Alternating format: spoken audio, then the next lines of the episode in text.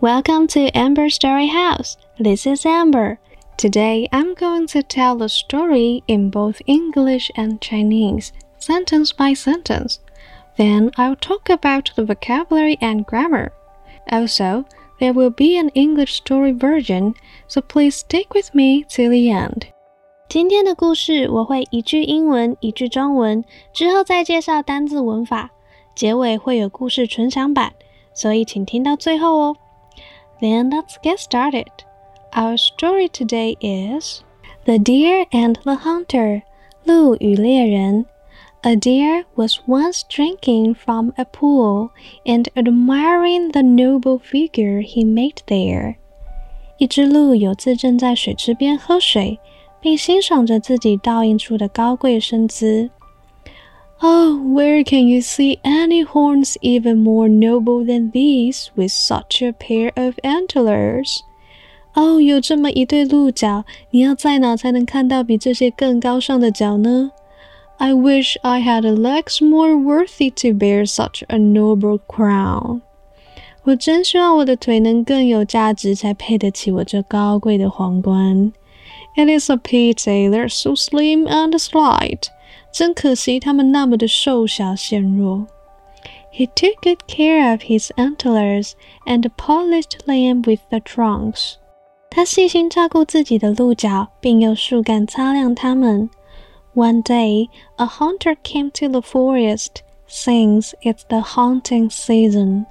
一天，因为狩猎季的到来，一个猎人进到了森林里。 The hunter spotted the deer and approached him silently. 猎人发现了鹿，并静悄悄地靠近他。Suddenly, he sent an arrow whistling after him. 突然间，他射出一支箭，在鹿身后呼啸而过。Away bounded the deer, and soon, by the aid of his nimble legs, the deer was nearly out of sight of the hunter. 鹿跳跃而去，很快的，靠它敏捷的双腿，它几乎逃到猎人看不到的地方。But not noticing where he was going，但他没有注意到自己往何处去。he passed under some trees with branches growing low down. 他走到了一些树枝低矮的树下去，in which his antlers were caught, so that the hunter had time to come up. 在那儿，他的鹿角被困住了，所以让猎人有时间追了上来。Oh no! We often despise what is most useful to us, cried the deer. 鹿哭喊道：“哦不，我们时常反而轻视了那些对我们最有帮助的东西。”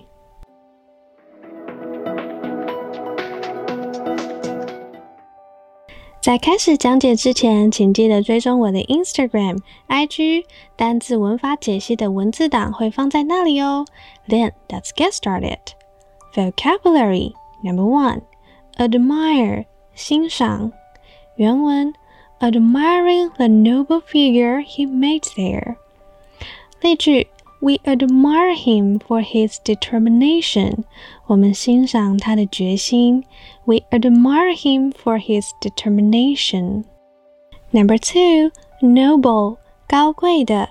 例句 The rumor says that they came from a noble family. 谣传说他们来自于一个贵族家庭。The rumor says that they came from a noble family. Number three, figure， 轮廓、外形。这个字呢，它其实有很多意思哦。它也可以当做数字或是图表。那我们原文当中呢，是搭配 noble figure 来指说这个鹿呢，欣赏自己很高贵的外形轮廓，自己很高贵的身姿。例句：She got her figure back soon after having the baby.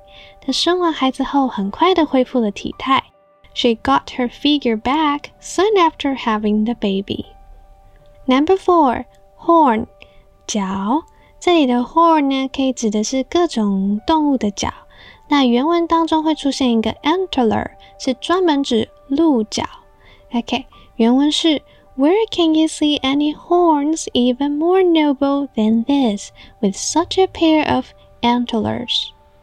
OK，例句 The male deer grows large branching horns called antlers. 公鹿头上长着很大分支的角，叫做鹿角。The male deer grows large branching horns called antlers. Number five, slim and slight，纤细瘦弱。Slim 本身就是指很纤细、很瘦的意思。Slight 呢有轻微、少量的意思哦。原文是 They are so slim and slight。例句：Mandy is pretty slim。 Mandy 身材很苗条。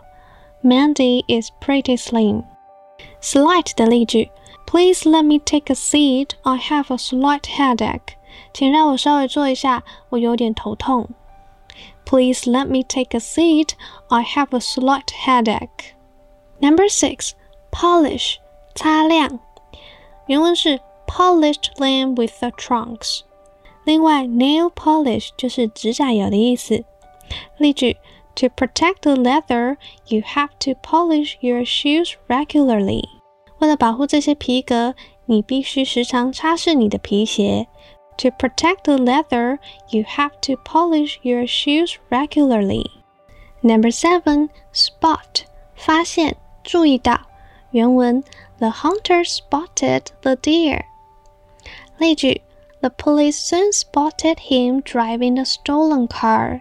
警察们很快就发现他开着一台偷来的车。The police soon spotted him driving a stolen car.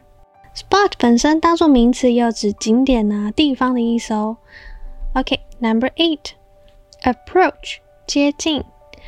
原文 approached him silently。例句：Under no circumstances should you approach that house。 这里是一个倒装句哦，意思是指说，在任何的情况下都不能做什么事情。所以意思就是说，无论在任何情况下，你都不能接近那一栋房子。Under no circumstances should you approach that house. OK, number nine, whistle，呼啸而过。其实我们常用到这个字是指吹口哨的意思。原文：An arrow whistling after him。例句 ：Barry heard the wind whistling through the trees last night. Barry 昨晚听见风在树林间呼啸穿梭。Barry heard the wind whistling through the trees last night. Okay, number ten, bound，跳跃前进。原文是 Away bounded the deer。例句：The rabbit bounded away when it heard some noise coming from the bushes。 当兔子听到草丛里传来的声音，它就跳走了。the rabbit bounded away when it heard some noise coming from the bushes. Number eleven, nimble, 灵敏的。原文 by the aid of his nimble legs. 例句 Jack calculated the answer with his nimble mind before I could key the numbers into my computer. 在我能够把数字输入电脑之前，Jack 已经用他灵敏的脑袋算出答案了。Jack calculated the answer with his nimble mind before I could key the numbers into my computer. Number twelve, notice 注意到。原文 not noticing where he was going。例句 They noticed that he was not telling the truth. 他们发现他并没有在说实话。They noticed that he was not telling the truth. Grammar number one, take care of 照顾。其实 look after 跟 care for 也都有照顾、照料的意思哦。原文 He took good care of his antlers。例句 I can take care of myself, don't worry. 我可以好好照顾我自己，别担心。I can take care of myself, don't worry. Number two, since，因为这个字呢，其实最早期看到的时候是指自从什么时候起，是搭配在完成式里面会常应用的一种介系词，表达时间。只是在今天的故事当中，这个 since 是指因为作为连接词的意思哦。原文：A hunter came to the forest since it's the hunting season. OK，例句：Since we still have a few minutes, let's get some cups of coffee. 因为我们还有几分钟的时间，那我们就去买杯咖啡吧。那如果是作为自从的话呢？例句就是 He hasn't won a game since last year。从去年起，他就没有赢过一场比赛。 He hasn't won a game since last year. Number three, by the aid of，或者是 with the aid of，这是指说有什么什么的帮助。原文是 by the aid of his nimble legs。OK，例句。She can see clearly with the aid of those glasses. 有着这副眼镜，她就能够看得很清楚。She can see clearly with the aid of those glasses. 其实 aid a i d 这个字本身就是有帮助的意思喽。Number four, out of sight. 离开视线、看不见的意思。Sight 本身就是指视力、视线的意思哦。原文：The deer was nearly out of sight of the hunter。例句：They keep waving their hands until the car is out of sight。 直到车子已经远离了视线，他们都还在挥着他们的手。They keep waving their hands until the car is out of sight. Number five, so that. 在今天故事当中的 so that，它其实后面接的是一个结果或者是目的。那我们也会看到 so 点点点 that 再接另外一个句子，其实这是指太怎么样以至于有什么后果的句型，意思是完全不一样的哦。好，原文当中呢是 so that the hunter had time to come up，所以让猎人有时间追上来，这是接了一个结果出来。好。另一个例句给你们哦。Tom finished his homework early so that he could hang out with his friends this weekend. Tom 早早写完了自己的作业，所以他假日的时候才可以跟朋友们出去玩。这里的 so that 后面接的就是做了前面那件事情，而有了后面的这个结果。好，那如果是 so 等等的 that 太怎么样以至于怎么样的句型呢？例句就是。He is so excited about the trip that he could barely fall asleep. 他对于这次旅行太兴奋了，以至于他几乎睡不着。He is so excited about the trip that he could barely fall asleep. Barely 是几乎不的意思哦，fall asleep 就是睡着。好，所以这两个句型带出来的结果是完全不一样的。朋友们可以仔细看一下，然后自己试着造个句子，这样你们就比较知道怎么用了。